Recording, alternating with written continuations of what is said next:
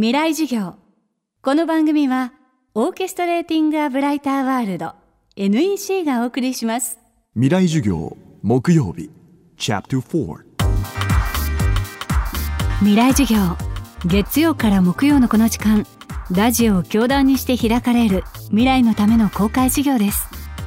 今週の講師はショールーム株式会社代表取締役前田裕二さん前田さんが立ち上げたライブ配信サービスショールームでは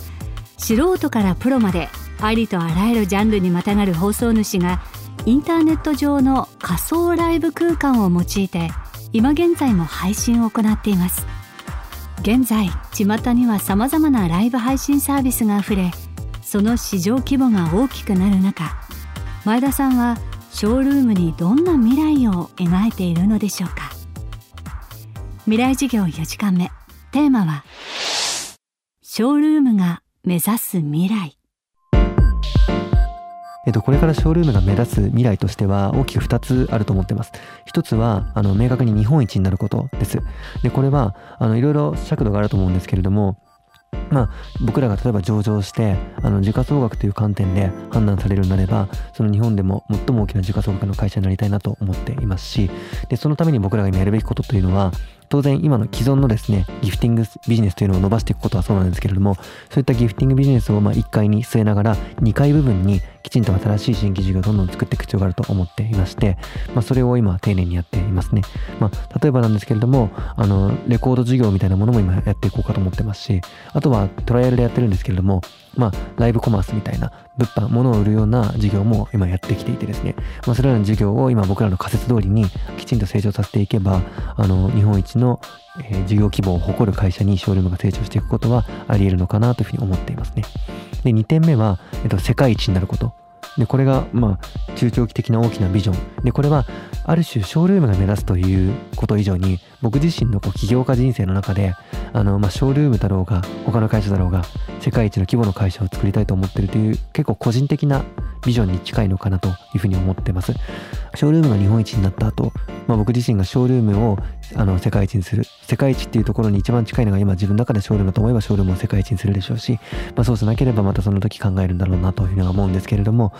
まあ、それも世界一の尺度が何ですかっていうのは論点はたくさんあると思うんですけど、まあ、一つにあの時価総額を高い順に上から並べてみると今アメリカアメリカアメリカアメリカ中国アメリカみたいな感じになってるのでそういったあのアメリカと中国が経済界において世界を席巻している状況を僕らの代が変えていくということを今野心として描いておりまして、まあ、それを中長期的には達成したいなというふうに思ってます。で、その観点で僕はあのライブストリーミング、ライブ配信という市場が、あの、とにかく市場性があって、あの、面白いと思ってるので、この市場でどこまで世界と戦っていけるか、世界を取れるかということを自分の中でこう挑戦していきたいなというふうには思ってますね。最後に、前田さんがこれまで経験してきたことを踏まえ、これからの未来を担う若者に向けてメッセージをいただきました。あのまあ一つはですね僕は自分自身の価値観をまずは見極めるということが一番重要だと思っています。大学生だったら自己分析っていうのをみんながやり始めるタイミングが訪れると思うんですけれどもあのそういった自分自身でどういうところに幸せを感じてあるいは悲しみを感じ苦しみを感じるそういったこう自分の性格を深くよく知ることっていうのをあのまずは時間かけてたくさんやるべきなんじゃないかなと思いますねでそれはなぜ重要かというとこの後何らかその自分はこっちで行くというふうにあのキャリアのスタンスを決めていかなきゃいけないわけなんですけれどもあるその A というスタンスを切った時に B とか C とか D とか E とか違うこう価値観に触れるタイミングが訪れると思います。その違う価値観に触れた時にどうしてもその違う隣の芝が青く見えてしまうというのがあの僕は最も不幸なことだと思っていまして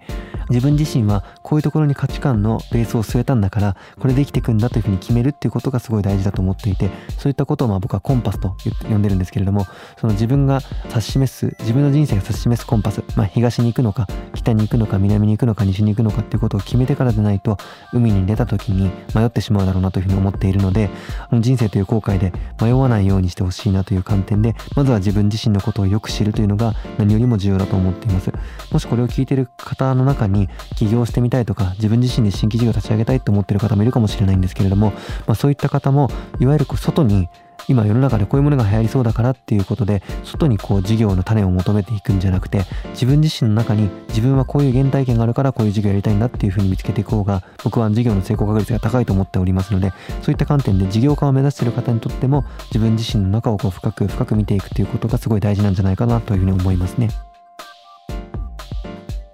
今週の講師はショールーム株式会社代表取締役前田裕二さん。